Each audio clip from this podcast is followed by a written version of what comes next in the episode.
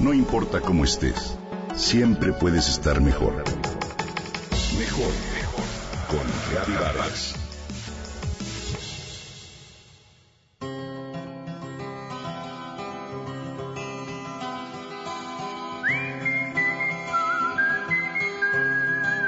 El café es un sabor que aprendemos a disfrutar al grado que puede volverse una pasión.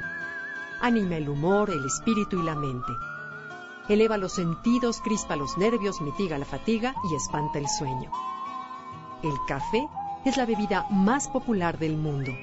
Cada año se toman más de 400 mil millones de tazas de café. Se consume más que el maíz, el trigo y el arroz y se comercializa más que el acero.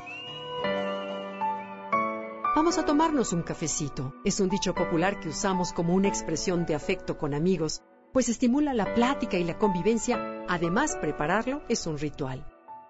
En mi casa dicha pasión nunca existió. Se tomaba té de manzanilla. Por ello, durante años esa bebida oscura con mejor aroma que sabor me era indiferente. Sin embargo, después de observar el fanatismo por el café matutino de mi familia política, como el de miles de personas, aunado al boom de nombres exóticos y mercadotecnia que inició hace unos años en el mundo, lo probé y comencé a crearme el hábito de tomar una taza de espresso a media mañana. Me fascinó. Incluso en 2016 la Organización Mundial de la Salud quitó al café de su lista de alimentos potencialmente carcinógenos, apuntando a lo contrario, pues al parecer protege del cáncer en el útero y en el hígado. Sin embargo, existen fuentes de información sobre lo poco saludable que es tomarlo en exceso, lo cual, para variar, crea confusión en los consumidores. Así que investigué sobre el tema y comparto a continuación lo que encontré. Acudí a un doctor que conozco desde hace años y cuyas publicaciones respeto mucho, el doctor Andrew Vail. Él comenta que es un hecho que la cafeína es una droga psicoactiva, de las más populares en el mundo. Una vez que entra a tu cuerpo, cruza la barrera de sangre en el cerebro para bloquear los receptores de adenosina, una molécula asociada con el cansancio.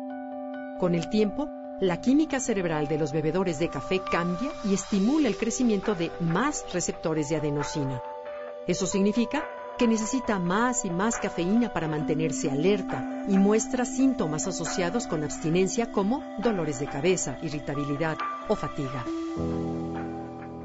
Por otro lado, investigaciones recientes sugieren que el café puede ser benéfico para la salud.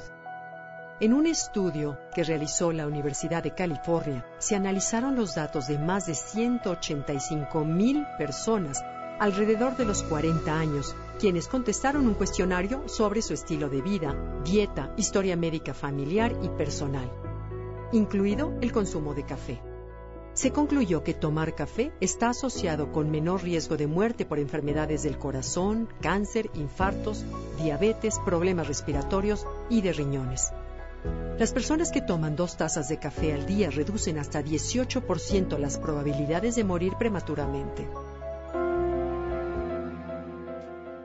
La controversia subsiste en torno a los posibles daños y consecuencias del consumo excesivo y a la dificultad de regular a largo plazo el monto de cafeína que se requiere ingerir para no presentar síntomas de abstinencia. Como la veas, la cafeína es un tóxico que genera adicción, ansiedad o insomnio, afirma el doctor José María Subirán. La persona que dice, yo no funciono sin mi café de la mañana o soy un monstruo si no tomo café al levantarme, describe una forma leve de adicción que le puede causar síndrome de abstinencia al dejar de administrar la sustancia que la alimenta. Podríamos concluir que el café es saludable sí y solo si no está acompañado de toneladas de azúcar, aspartame, crema, leche o saborizantes y siempre y cuando se consume en cantidades moderadas, lo que significa una o dos tazas máximo de café al día. Si es así, disfrútalo porque es delicioso.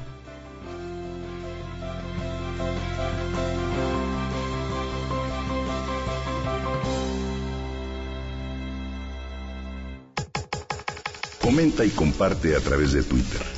Gaby-Vargas. No importa cómo estés, siempre puedes estar mejor. Mejor, mejor. Con Gaby Vargas.